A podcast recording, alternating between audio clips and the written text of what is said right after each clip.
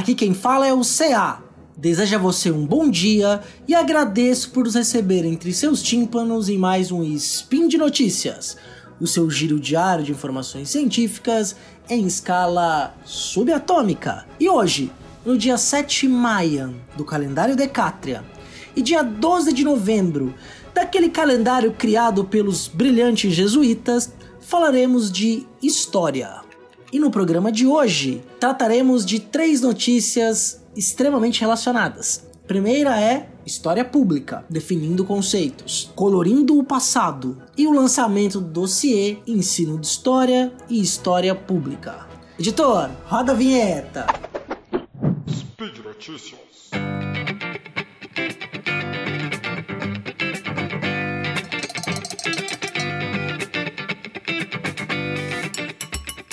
Bem, pessoal, é, vocês vão ouvir falar muito deste conceito chamado história pública. Ele está chegando com muita força no Brasil. Já tem aí alguns programas de pós-graduação em ensino de história e história pública. Livros, pelo menos aí nos últimos 3, 4 anos, pelo menos um livro por ano tem sido lançado trabalhando com este tema da história pública. Alguns cursos de história já estão começando a oferecer disciplinas que vão abordar o tema. E se você está escutando este podcast e escuta o SciCast e um podcast aí do Deviante que trata só sobre história, olha eu fazendo meu jabá, você está incluso também nesse conceito da história pública. Né? Então, eu vou fazer um, um, resumo bem breve do que significa esse conceito, tá? Para você ter uma ideia nós, é, socialmente, a gente acaba naturalizando, nós naturalizamos dois espaços primordiais como espaços da história. Né? A história enquanto área do saber, história enquanto conhecimento. Né? A gente pode dizer dois, dois espaços primordialmente que são mais naturalizados para nós. O primeiro, você que está nos ouvindo já passou ou está passando por ele, que é a história escolar, a história curricular, a história ensinada na escola. Isso é um espaço onde nós socialmente, por meio de políticas públicas, definimos um currículo. Então, é, os, os conteúdos que a gente aprende na escola de história são uma definição feita de modo social. Né? Então, às vezes, por exemplo, em São Paulo, é uma crítica, inclusive, que nós fazemos no ensino médio. É, no ensino médio inteiro existem apenas oito tópicos de 54 tópicos de história do Brasil. Ou seja, de 54 temas estudados em história durante o ensino médio na rede pública do estado de São Paulo, apenas 8 são de história do Brasil. Mas são 54 tópicos. Então você aprende muita coisa. E aí não tenho nenhum dado empírico ou estatístico para isso, mas há uma hipótese de que um dos fatos da gente não se interessar muito ou achar que história do Brasil é uma coisa chata se deve especialmente pelo fato de a gente não estudar a história do Brasil na escola. Né? Então parece que é uma coisa meio. E quando é trabalhado é rápido, porque os conteúdos são pequenos, os tópicos são poucos. Né? Obviamente que isso vem mudando, é uma hipótese, não é uma afirmação cravada, né? porque ainda nós temos, até começar a BNCC, ainda cada estado ou mesmo as redes municipais acabam definindo, mas de certo modo, quando a gente olha os livros didáticos, você tem as temáticas ali, os tópicos, os capítulos dos livros didáticos são normalmente o que é ensinado na escola. Você vai pegar, pode pegar vários livros didáticos de editoras diferentes, autores diferentes, você vai perceber que os temas que são ensinados em história são basicamente os mesmos, né, de norte a sul do Brasil, com pequenas variações, obviamente. Né? Isso é um espaço da história. Então, a história curricular, a história ensinada na escola. Um outro ponto que a história também se naturaliza é a história acadêmica, né? A história produzida pelos historiadores profissionais, por estudantes de história quando fazem seu trabalho de conclusão de curso, estudantes de mestrado, doutorado, professores universitários da área.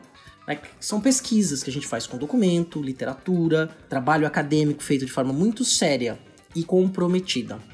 Então, este tipo de discussão histórica, de produção do conhecimento histórico, é o outro espaço naturalizado. Então, você tem o primeiro a escola, o segundo a academia. É claro que a gente podia dizer, podemos dizer que existe uma, um uso político em espaços públicos ou social de construção da memória coletiva, que são os monumentos históricos e os patrimônios. Né? A gente pode dizer também, quando a gente define um centro como centro histórico, por exemplo, né? E esse conceito, no entanto, ele flerta ou está muito ligado, embora a teorização dele esteja no Brasil seja recente, com o conceito de história pública. Resumidamente, história pública é uma história que é trabalhada com públicos diversos fora desses dois espaços naturalizados. Então, o historiador público, ele não é necessariamente um historiador escolar, e também não é necessariamente um historiador que está falando para os seus pares na academia. O trabalho para os pares na academia é fundamental. Não tem como fazer uma boa história sem ter passado por este processo, sem também produzir para os seus pares, produzir conhecimento, saber ou, se preferir, ciência. Mas a história pública é a história que é trabalhada para além desses dois espaços naturalizados. Você pega, por exemplo, alguns livros são publicados, são publicados para público geral. Quem vem fazendo isso de forma magistral nos últimos anos é a historiadora Mari Del Priori. Alguns jornalistas também fazem trabalhos bons, competentes, com alguns problemas, mas são ótimos trabalhos. Não se pode discutir a qualidade do trabalho, como por exemplo Laurentino Gomes, o próprio Eduardo Bueno, né, que tem um canal no YouTube. A gente pode dizer, por exemplo, do Iclis, lá no Leitura Obriga História, que eu já falei aqui no Spin há muito tempo atrás, não lembro o número agora, me desculpe, que ele tem um canal no YouTube, ele é um acadêmico, está terminando o doutorado dele, e ele fala sobre conceitos históricos ou tem alguns outros temas de história no YouTube. Ou aqui no SciCast, no Deviante. Né? No Deviante que tem o SciCast, que nós tratamos aí na equipe de história de temas históricos voltados para um público. Não é uma história escolar, né? não é uma, também uma história acadêmica do ponto de vista. A gente está falando para os pares da academia, a gente está falando para o público diverso. Nós estamos tentando falar para Dona Maria, para o seu João, para o seu José, né? para a Clara, para a Vitória, para o Pedro. Pedro, cadê meu shape? ah, essa foi péssima.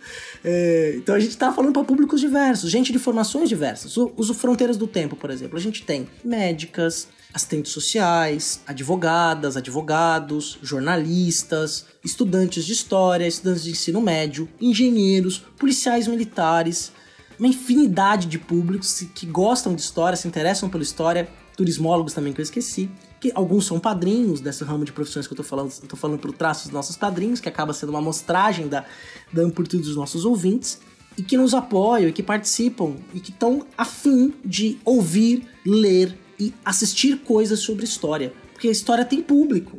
E recentemente tem tido essa reflexão no Brasil sobre como é que levar a história para públicos diversos. Como trabalhar uma ideia de uma memória coletiva é, que não seja escolar e nem necessariamente acadêmica. Eu vou voltar nessa discussão quando eu for falar do dossiê de ensino de história e história pública, porque tem artigo discutindo essa questão. Mas, é, só para você ter uma ideia, rapidamente, é, dizer que esse conceito ele vem ganha força nos Estados Unidos nos anos 70, já com programas de pós-graduação, e chega aqui no Brasil com mais força recentemente. No post tem um link é, de uma editora, que é a editora que, tem, que publicou nos últimos anos cinco livros sobre o tema. Né? Você não vai encontrar trabalhos específicos sobre história pública, por enquanto, de outras editoras. A editora Letra e Voz, que está publicando aí no seu que publica, né, edita e, e é possível comprar direto com eles os livros, então, sobre esse tema, se você quiser saber mais, tá? Então, espero que você tenha entendido que é história pública. E aí nós vamos ver um exemplo prático de como que, de possibilidades e como que essa história pública é feita na nossa segunda notícia colorindo o passado. Gente, olha, vou indicar esse site para vocês, porque esse é um verdadeiro exercício de escola pública. Não é só um site, eu vou primeiro indicar uma artista, Marina Amaral. É uma mineira de Belo Horizonte que tem trabalhos internacionais, né? Que é uma artista, é uma, como ela define no próprio site, Marina Amaral, de 25 anos, né, de Belo Horizonte, é uma colorista digital especializada em fotografias em preto e branco, dar cores, dar cores é, a fotos preto e branco, é, dando um sopro de vida através do passado. Né? Breathing life into the past. Né? Dando vida ao passado. É, olha, eu vou falar uma coisa para vocês. Eu sigo é, a Marina Amaral no perfil Marina Arts é, no Instagram. E eu sim, eu fico de boca aberta com o trabalho que ela faz. Só pra você ter uma ideia, né? Ela publicou agora recentemente é, uma foto da Marilyn Monroe é, colorida. E você olha pra foto, você acredita naquelas cores. Ela tem essa sensibilidade de conseguir introduzir cores que são factíveis. Né? Não é, é, só vendo mesmo, gente. Os detalhes, tem a foto, de, fotos de escravizados do século XIX que ela vem colorindo, né? Então ela coloca a iluminação no lugar certo, você percebe as nuances de tonalidades diferentes da pele, porque ninguém tem a pele da mesma cor homogênea. No nosso rosto, se a gente olhar bem, a gente vai ter tons diferentes do próprio rosto, né? Uma parte que é um pouco mais escura, uma parte que é um pouco mais clara, onde a gente tem as marcas de expressão e ela tem esse feeling, essa delicadeza na hora de colorir. Só para vocês terem uma ideia, para quem ela já trabalhou, né? Ela colabora com um monte de com várias companhias, editoras, museus, instituições.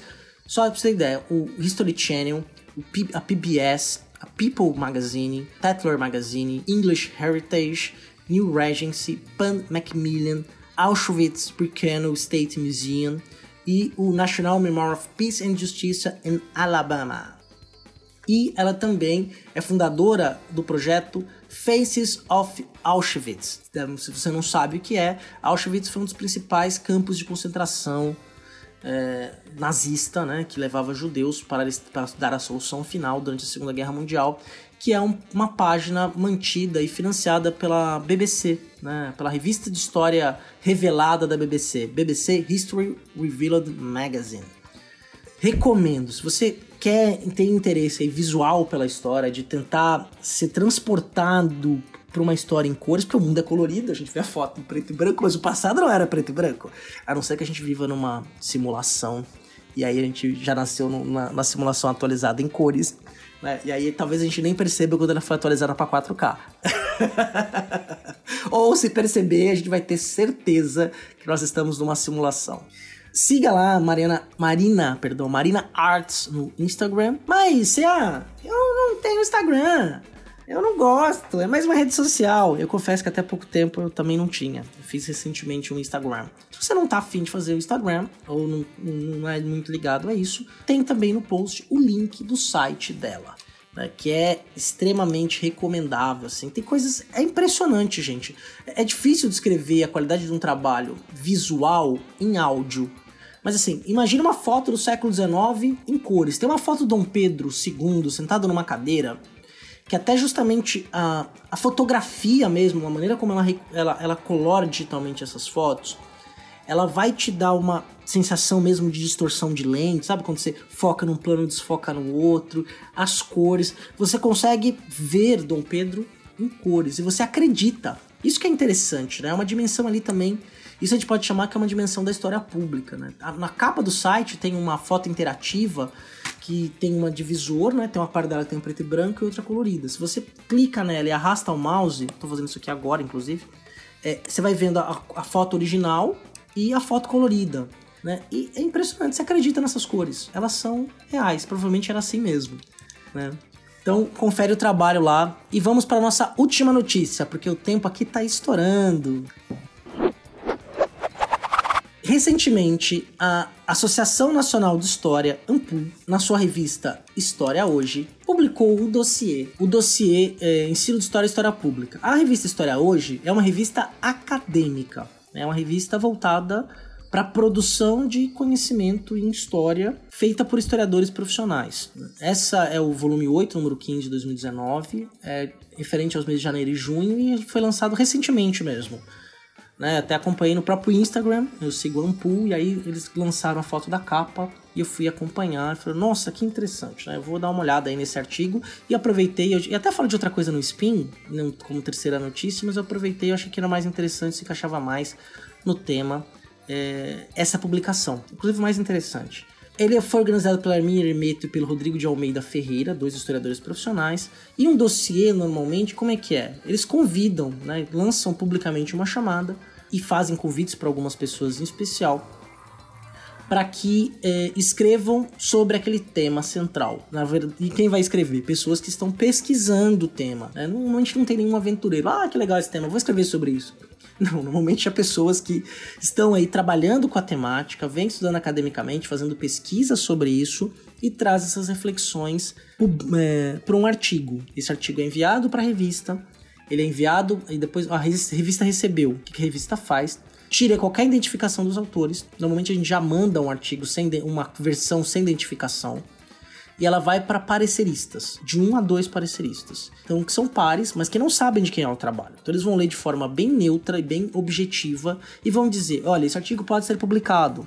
Esse artigo pode ser publicado, mas precisa fazer algumas revisões em pontos específicos. Aí volta para os autores ou para o autor o autor revisa, reenvia para a revista, a revista manda de novo para o parecerista, por isso fala, tá ok, concordo, pode publicar. E a revista então publica. E existe aqueles pareceristas também que negam, né? Então, normalmente, para você publicar, você tem que ter em revistas muito ranqueadas, você tem que ter aprovação sem restrição dos dois pareceristas. Algumas revistas dizem, se um aprovar sem restrição, o outro der restrição, a gente não publica. Outras falam, um deu restrição, o outro não deu, a gente manda, revisa, manda, a gente publica. Então, cada revista tem a sua política mas é importante que você saiba que passa por revisão de pares às cegas. Então não sabe de quem que é o texto até esse momento, né? Até só vai saber mesmo quando tiver publicado. E esse dossiê traz aí um pouco mais de uma dezena de artigos sobre a temática que envolve história pública e ensino de história. Né, pra você ter ideia, tem o da Keila Greenberg, da Marta Abreu e da Abby Matos, são historiadoras fantásticas. A Abby Matos tem um trabalho fabuloso sobre a questão da escravização, libertação de escravos em São Paulo um livro chamado As Cores do Silêncio. Recomendo, muito bom mesmo. Que elas publicaram um artigo chamado História Pública, Ensino de História e Educação Antirracista, né, de como a gente pode levar esse conhecimento histórico para um ambiente público, que também envolve a história escolar e o ensinamento público, para tentar combater o racismo, mostrando exemplos de racismo ao longo da história.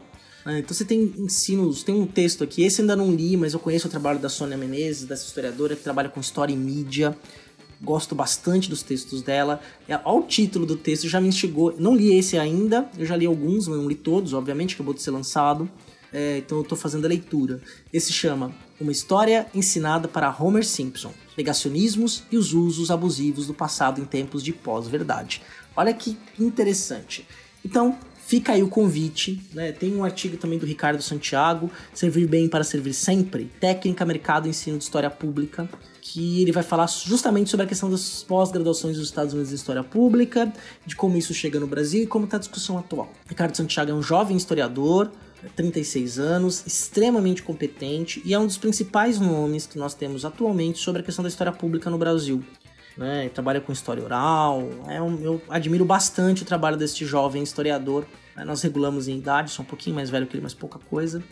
Tive o prazer de conhecê-lo pessoalmente numa conferência recentemente e já conheci o trabalho, que vale muito a pena. Pode confiar em mim, gente. Quiser ler esses artigos, não todo mundo que escreveu é gente do mais alto garbo e elegância dentro da historiografia brasileira. Gente muito séria aí que produz textos sobre história pública ensino de história. E falando sobre publicizar coisas, né, levar a público, eu tenho que falar isso para vocês, gente. Olha, Black Friday tá chegando. Né? Todo mundo sabe que Black Friday é o momento de comprar aquela coisa que você tá desejando, que você tá poupando. É agora. Né? Vou comprar na Black Friday. Né? O meu Kindle, por sinal, eu economizei um dinheiro durante um tempo para comprar ele com um desconto bem generoso na Black Friday. Né? Mas imagina que você está precisando de uma máquina de lavar, um celular, livro, patinete, o que você quiser. Né? Tem um lugar que você não vai ser enganado, que te ajuda a saber se aquela promoção é real ou não, que é a Promobit. Ninguém gosta de gastar dinheiro à toa. Eu já comprei coisa uma vez na Black Friday. E aí depois eu descobri que é, eu não paguei barato. Né? Eu paguei até mais caro do preço normal, achando que eu tava comprando numa promoção com desconto. Né? E não. Se eu te conhecesse o trabalho da Promobit, olha, eu vou te falar que eu não teria gastado esse dinheiro à toa e teria comprado até duas vezes mais coisas do que eu comprei. Por quê? A Promobit, ela conta com uma curadoria, com uma avaliação sistemática, feita também pelos consumidores, por uma equipe especializada. Então você se cadastra no site, entra no site da Promobit, tem um link no post, ou baixe o app no seu iOS ou no seu Android e passe então a verificar as coisas que você está desejando comprar. Inclusive, você tem uma lista de desejos que você pode lá, opa, isso aqui eu quero marcar, eu quero acompanhar o preço. Eu acho que ainda tá caro, vou esperar cair a promoção. Eu quero pagar no máximo X reais, X mais um eu não quero. Quer pagar quanto? Quer pagar quanto? Então pergunta lá na Promobit, se cadastra, acompanha as promoções e em momentos de crise como nós estamos vivendo, óbvio que economizar é um ótimo negócio. E se tá anunciando aqui conosco no Spin de Notícia, saiba que nós também fizemos a curadoria. Né? Nós não íamos anunciar nada para vocês aqui que não fosse sério. Então vai lá, acessa o Promobit, baixa o app se você preferir. Comenta no post desse episódio sobre coisas que você achou interessante ou não, faça críticas, tire dúvidas, né? Então, eu acho aí que é esse espaço é maravilhoso para isso. Porque por hoje eu vou me despedir de você, já passei um pouquinho do tempo, mas não tem problema, né? Porque por hoje é só. Lembrando, né, que esse podcast que chega ao seu feed todo dia, sem atrasar, sem falhar, de domingo a domingo, só é possível graças ao seu patronato ao SciCast. Né? Tanto no Padrim, quanto no Patreon, quanto no PicPay. Né? Então sinta-se abraçado de forma muito carinhosa, de forma pública e alegre, de forma colorida, com sopro de vida. E se você ainda não é nosso padrinho ou madrinha, e se você puder e quiser, nos apoie também. Ajude que esse projeto chegue mais longe. Uh, verifica lá a parte do nosso apoiador também, do nosso patrocinador nesses episódios. Vai lá no Promobit, dá uma conferida, tá? Depois você me comenta o que você achou, porque eu já testei e eu tenho gostado bastante do que eu tô vendo lá, tá? Lembrando que todos os links comentados estão no post. Um grande beijo, um grande abraço, apertado e até amanhã.